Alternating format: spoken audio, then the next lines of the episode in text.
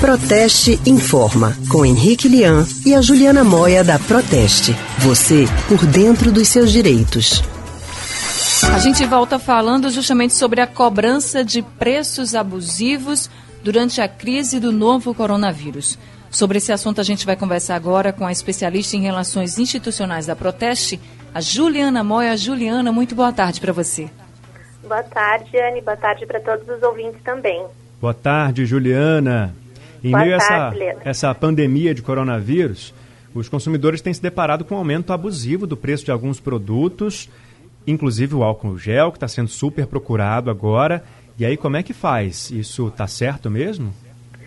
É verdade, Leandro. Certo não tá, né? Os consumidores têm visto nos supermercados, nas farmácias, todo tipo de comércio, né?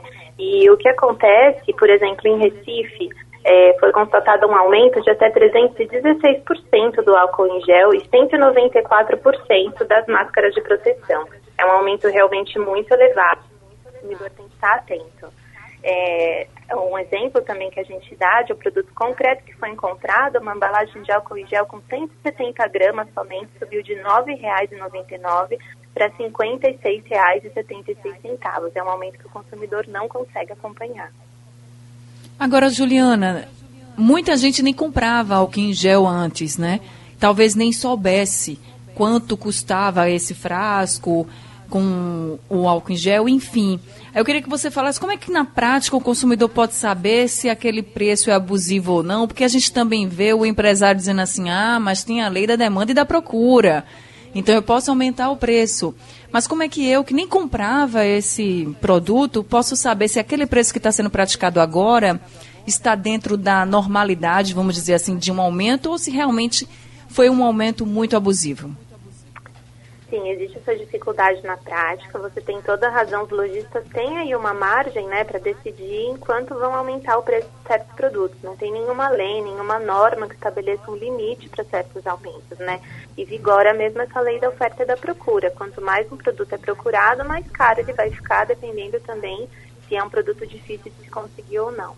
Na prática, alguns lojistas aumentaram um pouquinho o preço porque o custo de fornecimento às vezes também aumentou, né? Ele teve que mudar o fabricante, o custo de transporte pode ter mudado porque vem de um fabricante que está mais longe do que o comércio que, que esse lojista tem. Então, esses custos justificam um aumento no preço. Agora, esses aumentos de 300%, 400% que a gente tem visto não são justificáveis de nenhuma forma. O consumidor que não está habituado a comprar álcool em gel e esses produtos de higiene que têm sido utilizados como máscara de proteção, luvas descartáveis, as pessoas até utilizam luvas médicas, né, cirúrgicas, para se proteger na rua, convém fazer uma pesquisa de quanto costumava custar, comparar algumas lojas para ter a certeza de que não vai comprar por um preço abusivo. Ô, Juliana, e se o consumidor encontrar algum produto com esse preço abusivo, muito acima da média, o que, que ele tem que fazer? Então, nosso conselho é para que ele não compre. Às vezes é difícil porque é uma pessoa que não tem nenhum frasco de álcool em gel e precisa, porque ainda anda na rua, ainda tem que trabalhar e precisa para higienizar as mãos, ela vai acabar comprando, né? Mas se puder não comprar, é melhor para não concordar com esse tipo de prática. E depois, constatando esse tipo de prática, o consumidor deve é, guardar algum tipo de prova, né? Tirar fotografia do preço, se foi visto no site, fazer a captura da tela e guardar essa informação. E a denúncia dessas situações tem que ser feita ao PROCON. O PROCON tem agido muito em cima dessas situações, autuando e fiscalizando o comércio que tem adotado esse tipo de preço abusivo. Tá certo, Juliana. Muito obrigada, viu, pelas orientações que você trouxe para a gente aqui no Rádio Livre. Uma boa tarde para você. Obrigado, Juliana. Eu que agradeço e até a próxima. A gente acabou de conversar com a especialista em relações institucionais da Proteste, Juliana Moya.